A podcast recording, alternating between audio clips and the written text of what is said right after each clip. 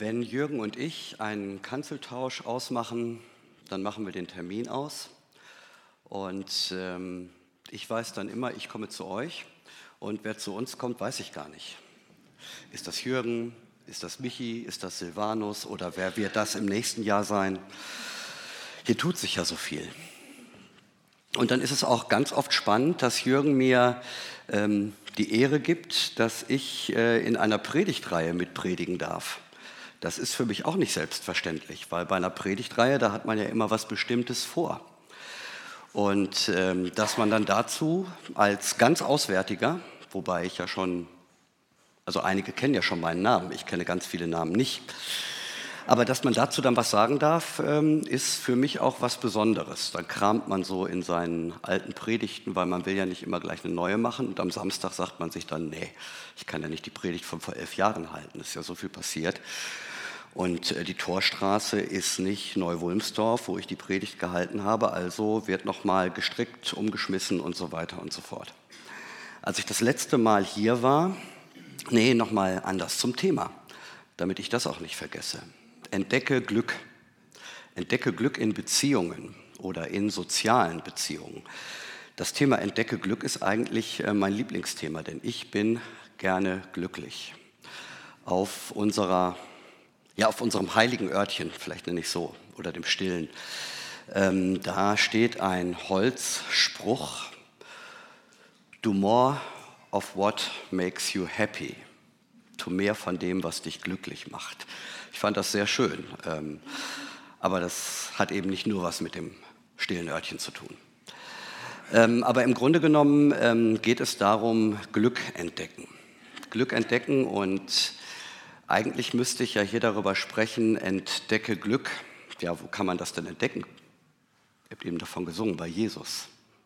Ja, entdecke Glück bei Jesus.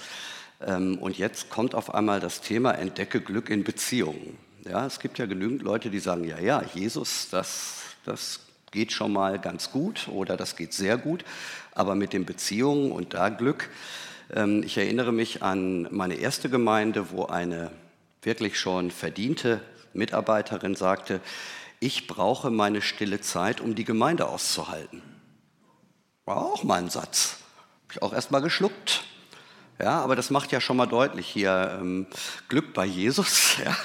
Und äh, dann halte ich auch die Gemeinde aus. Aber das spricht ja nicht gerade für Glück in der Gemeinschaft. Als ich das letzte Mal hier war, ich habe den Faden noch, als ich das letzte Mal hier war, ähm, da habe ich euch und unserer Gemeinde, wir hatten nämlich einen gemeinsamen Gottesdienst, erzählt, dass wir gerade vom Bezirksamt Eimsbüttel ähm, 35.000 Euro ähm, genehmigt bekommen haben als ähm, Geld für eine Honorarstelle in unserem Café Why Not. Vielleicht erinnern sich manche. Das ist ein Riesengeschenk unseres Gottes. 35.000 Euro und mittlerweile ab 1.9. ist Sarenka Sommer bei uns Kaffeekoordinatorin. Und das tut dem Café wirklich gut für die nächste Phase, in die wir jetzt eingetreten sind. Sarenka hat zum Beispiel etwas eingeführt, was sie einen Rundbrief nennt. Einen Rundbrief für die Mitarbeiter und einen Rundbrief für Spender, Beter, Freunde, Interessierte. Und in dem zweiteren schrieb sie, gestern oder heute ist er rausgekommen, für mich ist die Gemeinde ein Zuhause geworden. Als junges Mädchen kam ich mit vielen Träumen und Hoffnungen, aber auch Ängsten ohne meine Familie nach Hamburg. Das war zehn Jahre her. Die Menschen dieser Gemeinde, damit meinte sie die FEG Lockstedt, die Menschen dieser Gemeinde begrüßten mich wie eine Familie. Sie schenkten mir Sicherheit, ein Ort, an dem ich willkommen war. Ich gedacht, ja, das ist Glück. Und äh, ich schätze mich glücklich, äh, dass ich in dieser Gemeinde, wo vor zehn Jahren schon so freundlich aufgenommen wurde, ich seit vier Jahren Pastor sein kann. Sieht so nicht Glück aus. Das Wort in der Bibel, das über Gemeinschaft miteinander spricht, ist das Wort einander. Das Wort einander taucht im Neuen Testament 60 Mal auf. 60 Mal.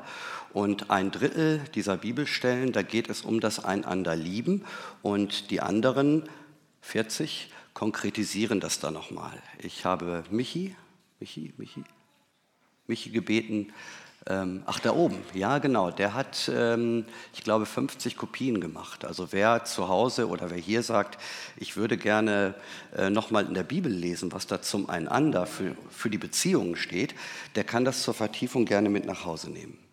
Ich möchte mich schmaler halten und äh, im Grunde genommen nur über eine Bibelstelle und dann zum Schluss nochmal zwei ähm, dazu nehmen, über eine Bibelstelle mit euch ein bisschen unterhalten. Die steht in 1. Thessalonicher 4 in den Versen 9 bis 10. 1. Thessalonicher 4, die Verse 9 bis 10. Thessalonich, eine Stadt im Griechenland, heute Thessaloniki, äh, damals Thessaloniki. Da schreibt Paulus an die Gemeinde von der brüderlichen Liebe, und damit meint er die von Brüdern und Schwestern, von der geschwisterlichen Liebe aber ist es nicht nötig, euch zu schreiben. Denn ihr selbst seid von Gott gelehrt, euch untereinander zu lieben. Und das tut ihr auch allen, an allen Brüdern und Schwestern, die in ganz Mazedonien sind. Wir ermahnen euch aber, dass ihr darin noch vollkommener werdet. Ich lese das nochmal. Von der brüderlichen Liebe aber ist es nicht nötig, euch zu schreiben, denn ihr selbst seid von Gott gelehrt, euch untereinander zu lieben. Und das tut ihr auch an allen Brüdern und Schwestern, die in ganz Mazedonien sind. Wir ermahnen euch aber, dass ihr darin noch vollkommener werdet. Was für ein Lob. Paulus schreibt den Thessalonichern, ihr habt's drauf. Das ist ein Hammer in der Gemeinde und darüber hinaus. Im ersten Kapitel schreibt Paulus einen ähnlichen Satz. Da heißt es, von euch und eurem Glauben an Gott wird überall in der Gegend geredet. Boah, von euch und eurem Glauben an Gott wird überall in der Gegend geredet. Letzten Sonntag hatten wir einen großen Einführungsgottesdienst für Sarenka. Und ähm, Leute aus Verwaltung, Politik, Nachbarschaft äh, kamen dazu. Es war eine super tolle Feier. Und äh, der Gründer des Bürgerhauses, er ist leider in Urlaub gewesen und musste sich entschuldigen.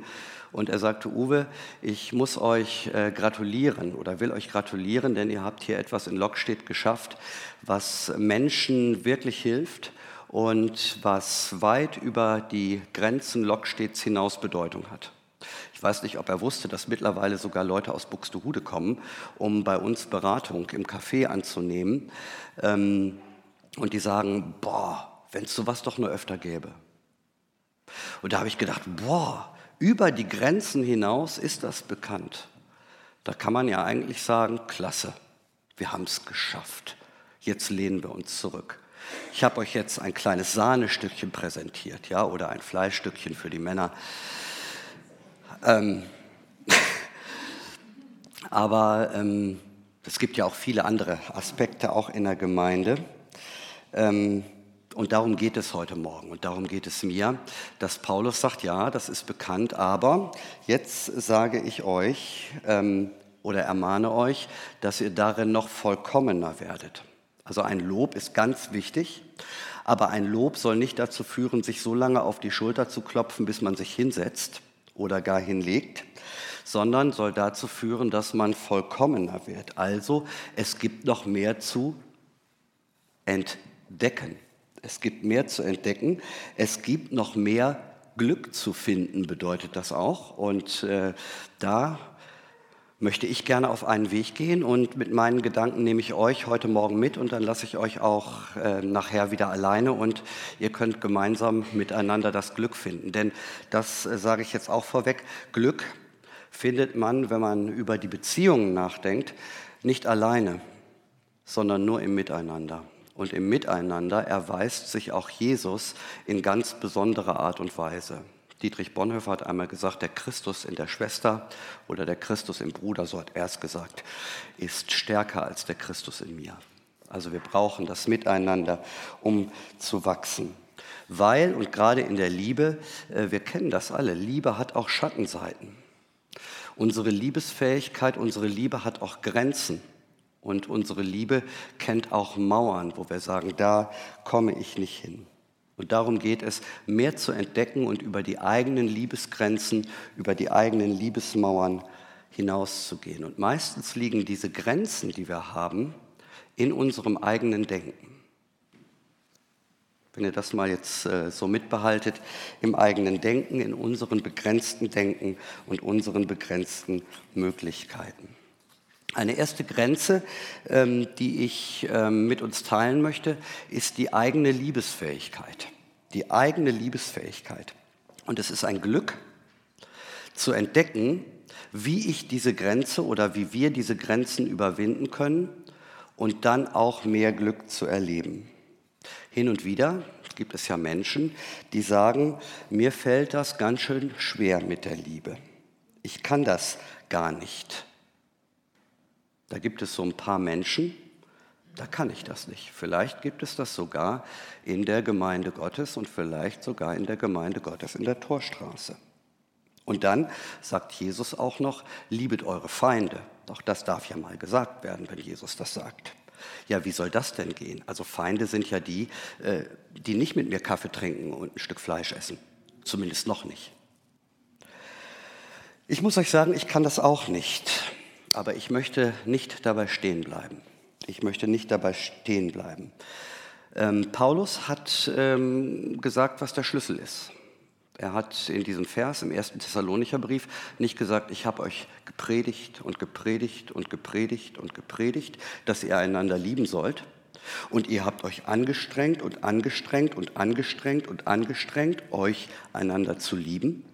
Nein, nein, Paulus hat gesagt, ihr seid von Gott gelehrt.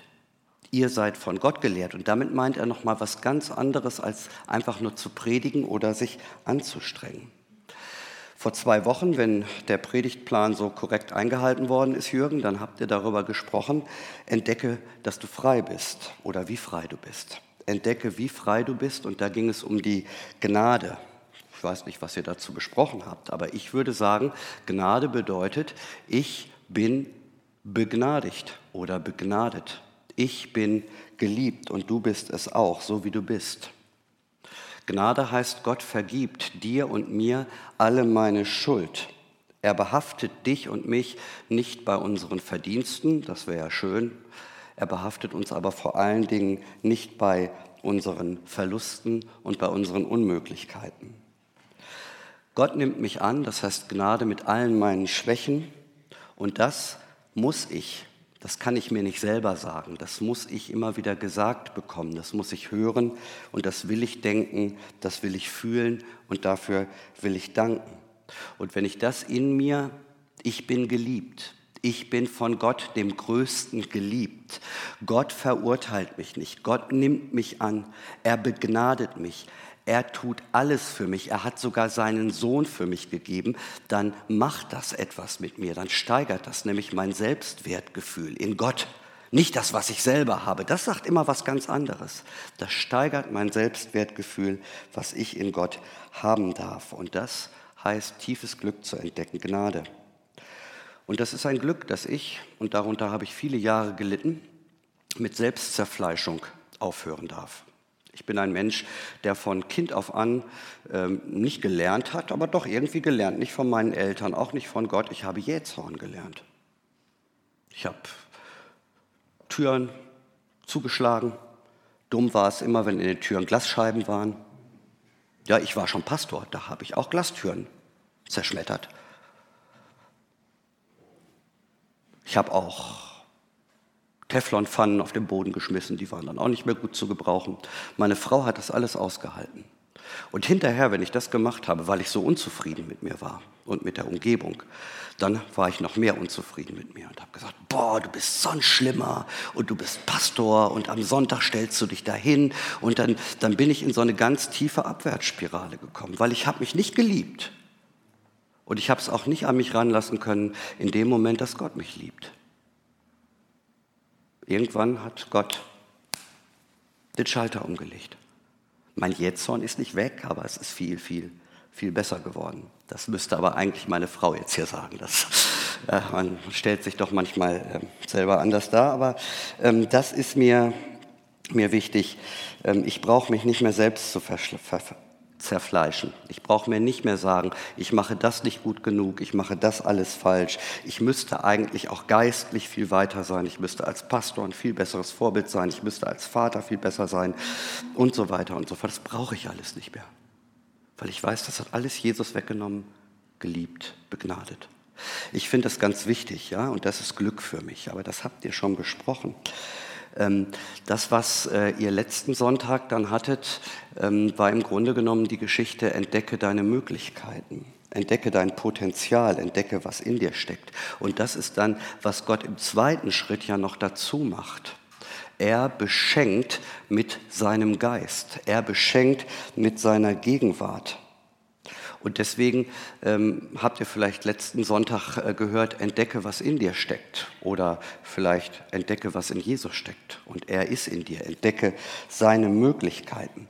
Denn, und das ist, jetzt kommen wir langsam dahin, er vergibt auch die Schuld deiner Mitmenschen. Ach so, ja, ich, äh, zunächst bin ich ja nur so um mich selber. Meine Schuld, meine Schuld, meine Schuld. Aber wie gut, dass ich befreit bin. Ich lerne durchzuatmen. Ich lerne mich anzunehmen. Ich lerne zu sagen, boah, es ist gar nicht so schlimm, dass ich manchmal so ein Ekel bin. Das ist schon viel. Aber wenn ich dann verstehe im nächsten Schritt, dass Jesus in mir lebt, dass er seinen Geist mir schenkt, dass das ja auch für meinen Mitmenschen gilt.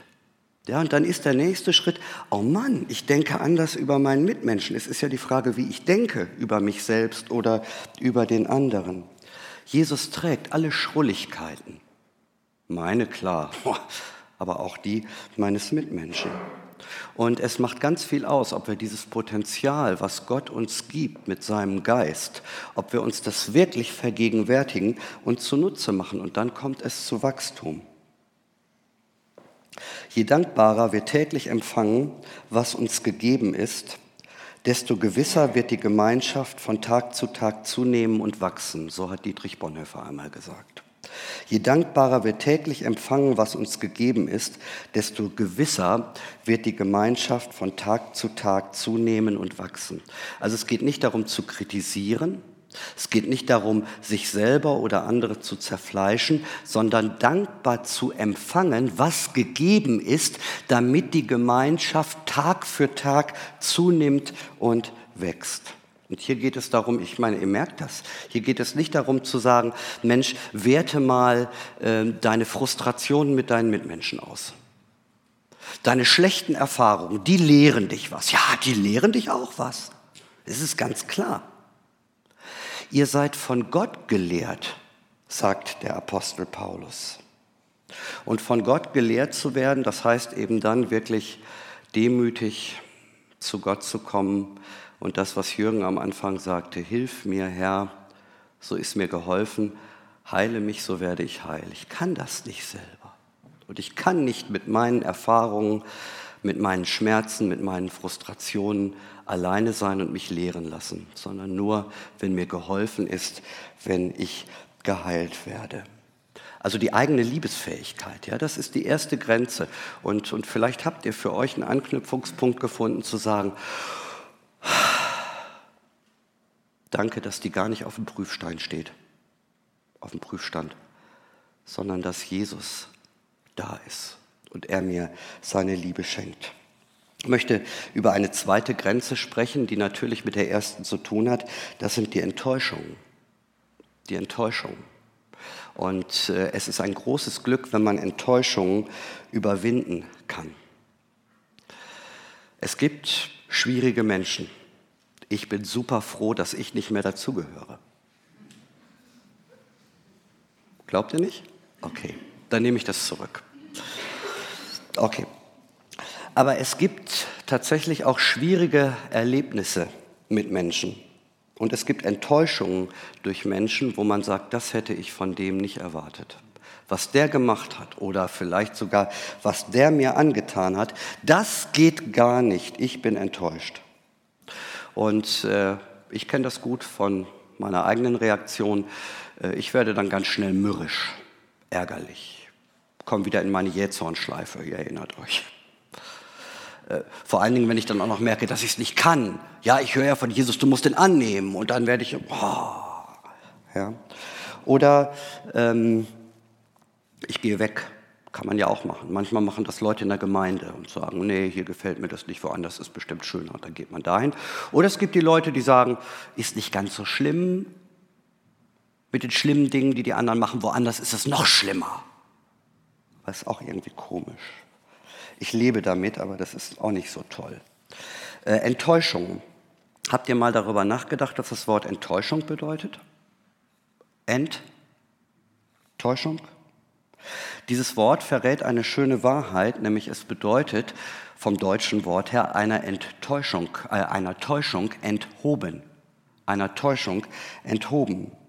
Und äh, wenn ich ganz ehrlich nachdenke, wenn ein Mensch mich einer Täuschung enthebt oder meiner Täuschung enthebt, also meine Täuschung wegnimmt, äh, was war dann das Problem? War es der Mensch, der mir eine Täuschung wegnimmt? Oder war ich es, der in der Täuschung gelebt hat? Kann sicherlich sagen, ist beides ein Problem.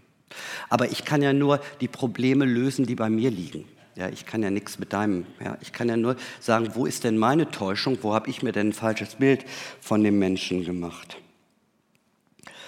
Enttäuschung ist so betrachtet, so will ich es betrachten, ist immer die Frage, wie ich denke. Kann ich ja entscheiden, wie ich denke. Und ich möchte Enttäuschung als etwas Positives für mich denken. Ich bin nämlich dann zur Realität gekommen. Übrigens, ähm, ich glaube nicht, dass Gott sich jemals in uns täuscht. Dass Gott jemals denkt, na das hätte er doch besser machen können. Schade, ich habe es anders erwartet. Ich glaube, dass Gott das alles weiß, was in uns ist und welche Schritte wir machen und wo wir auf die Nase fallen und wo wir nicht so toll sind. Nicht wie Gott sich das gewünscht hat, sondern wie wir uns das gewünscht hätten oder die anderen sich das gewünscht hätten. Ich glaube, dass Gott nie enttäuscht ist. Dass er da nie sitzt und jammert und sagt, ach, der Uwe, ah, ah, ah. Gott ist Realist. Gott täuscht sich nicht. Bonhoeffer, nochmal, die Stunde der größten Enttäuschung über den anderen wird mir unvergleichlich heilsam. Sie belehrt mich gründlich darüber, dass wir beide doch niemals von eigenen Worten und Taten leben können. Wir alleine, wir leben alleine von dem einen Wort und der einen Tat, die uns in Wahrheit verbindet, nämlich von der Vergebung der Sünden in Jesus Christus. Hier ist das Geheimnis des Glücks, das für uns heilsam ist und für den anderen auch. Jede Gemeinschaft entdeckt mehr und mehr Glück, indem sie sich das zu eigen macht, dass, dass wir nicht aus eigenen Worten und Taten leben. Müsste eigentlich für christliche Gemeinden selbstverständlich sein. Ich frage mich, warum machen wir das so oft anders? Warum lebe ich so oft aus den Worten und Taten des anderen? Warum haben die Worte und Taten des anderen so viel Macht über mich? Ist das mein Gott oder was? Dann denke ich ja, die Worte und Taten von Jesus haben dagegen so viel. Und das andere ist so riesengroß. Ich denke mir, boah, warum? Warum ist das so? Hier geht es auch wieder darum, wir können es nur von Gott lernen. Und wir können es auch nur gemeinsam lernen. Gemeinschaft lebt niemals von eigenen Worten und Taten. Das bedeutet für mich auch, dass ich mal mit allen Wunschbildern und Traumbildern aufräume. Natürlich darf ich mir etwas wünschen. Natürlich darf ich mir wünschen, dass wir in der Gemeinde auch so eine tolle Lobpreisband haben, die jeden Sonntag spielen kann oder zwei oder drei Lobpreisbands wie ihr. Oder ich kann mir einen Chor wünschen oder ich kann mir ganz, ganz tolle Dinge wünschen. Ja, wir brauchen mehr Wunder, wir brauchen mehr Gebet. Und wenn das alles da ist, dann ist die Gemeinschaft gut. Das kann ich mir alles wünschen. Okay. Aber wenn der Wunsch für mich mehr Kraft hat, mehr Bedeutung hat, mehr Gewicht hat als die Realität, dann liegt etwas in meinem Kopf falsch. Träumereien neigen bei mir dazu, dass sie mich stolz und anspruchsvoll machen. Gemeinschaft, Glück entdecken in Beziehungen, Glück entdecken in Gemeinde Gottes heißt eben einander, so wie es ist. An dieser Stelle möchte ich gerne einfließen lassen, dass ich ein äh, Freund von guten Kinofilmen bin. Auch von den sogenannten Mantel- und Degenfilmen. Die drei Musketiere beispielsweise. Sie haben ein Motto. Das Motto der Musketiergemeinschaft ist einer für alle, alle für einen. Und im Grunde genommen habe ich gedacht, es ist gar nicht so weit weg von dem Motto von Jesus. Also muss es gar nicht so verkehrt sein, einer für alle, alle für einen. Bei Jesus ist das Motto oder bei Gott einer für alle. Jesus für dich, für dich, für dich, für dich, für dich, auch für die und für die und für die und für die. Übrigens auch für die, die schon unter uns sind und auch für die, die schon im Himmel sind. Ja, Jesus für alle. Alle für einen. Manchmal gelingt das ja, dass wir sagen, alle für Jesus.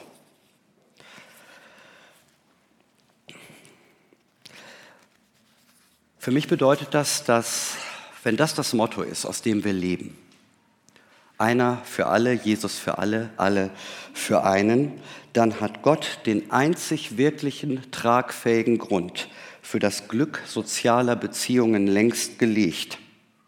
Lange bevor ich geboren wurde, lange bevor du geboren wurdest und auch ähm, lange bevor du hier dazu kamst. Wer bin ich dann, aufzutreten in meiner Gemeinde oder in meiner Gemeinschaft und zu sagen, das gefällt mir nicht und das gefällt mir nicht und das gefällt mir nicht. Beschwer, beschwer, beschwer. Christliche Gemeinschaft ist nicht ein Ideal, das wir schaffen müssen, sondern eine von Gott längst geschaffene Wirklichkeit, an der wir teilhaben dürfen. Ich für euch, ihr für mich. Und dann kommen wir natürlich zur Gemeinschaft. Ich für dich, Jürgen, darf ich das sagen? Für euch? Ihr, nicht alle für Jürgen, das auch, aber ihr für alle. Einer für alle, das, ich könnte auch dich jetzt nehmen. Einer für alle, alle für einen. Wir gemeinsam für jeden. Ich möchte zum Schluss kommen mit zwei konkreten Worten aus der Bibel, auch aus dieser Einanderliste. Römer 12, Vers 10, da heißt es, einer komme dem anderen mit Ehrerbietung zuvor. Und in Philippa 2, Vers 3 heißt es, in Demut achte einer den anderen höher als sich selbst. Einer komme dem anderen mit Ehrerbietung zuvor. In Demut achte einer den anderen höher als sich selbst. Ich brauche jetzt nicht noch mal was dazu sagen, was das mit Träumen und Wunschvorstellungen machen sollte. Die sollten eigentlich, sollte ich für mich behalten. Und sie sollten nicht mein Denken bestimmen. Glück entdecken wir in sozialen Beziehungen in der Gemeinde, wenn wir einander ehren und mit Hochachtung begegnen. Wie man das macht, das wisst ihr alle. Einander ehren und mit Hochachtung begegnen. Wenn man die Dinge des anderen zur Entwicklung seiner Persönlichkeit, zu seinem Glück höher ansetzt als die eigenen. Bei unseren Kindern ist es klar, bei unserem Ehepartner kriegen wir es auch noch hin. Da sagen wir, hoffe ich, ich kriege das nicht immer hin, aber nicht weiter sagen. Ach, meine Frau weiß es. Okay, könnt ihr weiter sagen. Also ähm, im Grunde genommen mein Leben dem anderen zur Verfügung stellen, ihm dienen, das ist wichtiger als die eigenen Sachen, als man selbst. Psychologen haben übrigens festgestellt, dass das größte Glück eines Menschen ist, wenn er zur Zufriedenheit anderer Menschen beitragen kann. Ich glaube auch, dass das eine biblische Wahrheit ist, dass darin unsere Lebensbestimmung liegt, in andere zu investieren. Vielleicht klingt das jetzt etwas hart, aber eigentlich müsste es sich ergeben, es geht nicht um dich. Es geht auch nicht um mich. Vielleicht kennst du das. Wenn jeder an sich selbst denkt, dann ist an alle gedacht. Das ist aber ziemlich hart. Ist nicht schön. Wenn jeder an den anderen denkt, und das fängt bei mir an, dann ist an alle gedacht. Da bleibt natürlich ein gewisses Restrisiko, was nach gesundem Egoismus ruft. Ah, und am Ende, wenn ich denke und alle, alle denken an alle, nur an mich wird nicht gedacht, an der Stelle muss ich mich zurücklehnen und sagen, Gott, Ich glaube, dass du mir hilfst und dass du mich nicht im Regen stehen lässt und dass du auch das, was ich einsetzen kann in Gemeinde, auch um daran zu arbeiten, dass du das irgendwie mit Leben und Segen füllst. Weil ich kann es ja nicht machen. Ich kann ja nicht die Gemeinde lehren. Ich kann ja, ich kann predigen, ich kann lehren, aber gelehrt werden werden wir nur von Gott. Einander ehren. In diesem Film mit den Musketieren, da gibt es diese Szene, wo sie sich ritterlich gegenseitig den Vortritt lassen. Ich weiß nicht, wer sich auch daran erinnert. Du zuerst Athos. Nein, du zuerst Portus. Nein, du zuerst Aramis. Und dann macht das so die Runde. Und am Ende rennen sie alle zusammen gleichzeitig durchs Tor und stoßen an. Das ist natürlich dann ein bisschen so der Witz an der Geschichte. Aber im Grunde genommen, nein, du zuerst, du zuerst, du zuerst. Warum sollen wir das überhaupt machen? Einander Wertschätzung und Ehrerbietung bringen. Das eine ist, weil der andere es braucht. Ich bin oft ganz schön verzweifelt. Ich gehe oft ganz schön mit mir ins Gericht. Wenn ich in der Schleife bin, bin ich im Jähzorn wieder drin, das ist ganz klar. Das kann ich auch in meinem stillen Kämmerlein, kann ich das machen. Da kann ich weinen, weinen, weinen. Bei Jesus komme ich mitunter dann zur Ruhe. Aber ich mache das nicht mehr. Ich gehe in die Gemeinschaft und ich lasse mich in der Gemeinschaft segnen.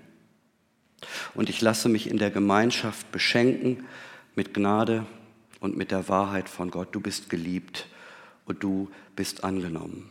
Ehrerbietung heißt, wir können uns nicht selber die Ehre geben, sondern wir können nur einander die Ehre geben und das macht uns gesund. Übrigens, und das äh, deswegen auch, weil Jesus hat es gemacht.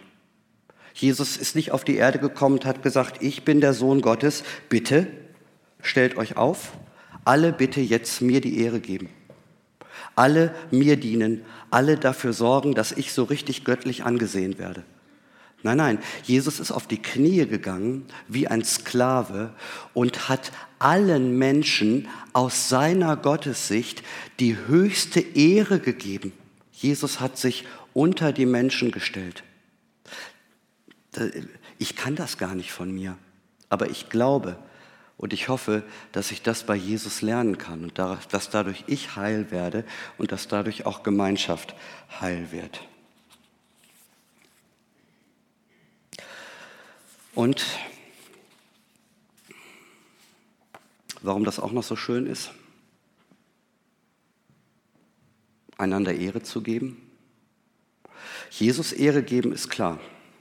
Er ist der König, er steht natürlich über uns aber er erniedrigt sich auch und stellt sich neben uns und unter uns.